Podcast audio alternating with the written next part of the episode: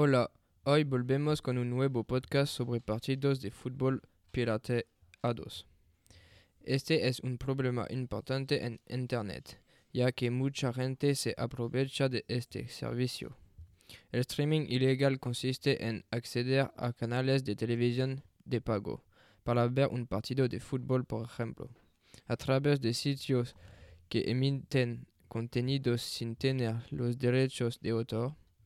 El streaming representa pérdidas considerables para, las empresas.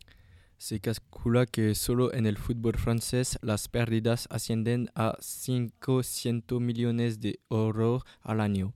Se estima que los sitios de piratería deportiva en Europa representarán 362 millones de visitas solo en enero de 2019 con un 24% de usuarios de Internet que utilizan sitios que ofrecen contenidos ilegales en Francia y 2 millones de piratas habituales de programas deportivos en streaming, la piratería golpea duramente a las cadenas deportivas de pago, pero también indirectamente a las que venden sus derechos de emisión.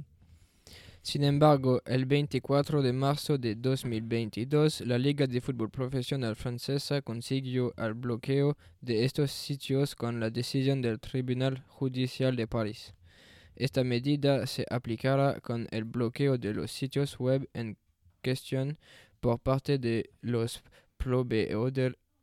proveedores de conexión a Internet en Francia.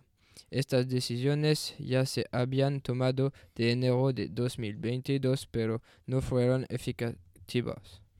El aumento de la audiencia de los sitios de streaming puede entenderse con diferentes puntos. En primer lugar, el precio de los abonos es excesivamente caro para el público, más de 25 euros de media, lo que perjudica a la población.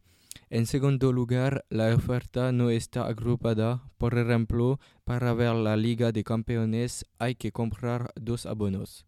Estas razones llevan a los usuarios a recurrir a los servicios de streaming. Gracias por escuchar. Hasta la próxima.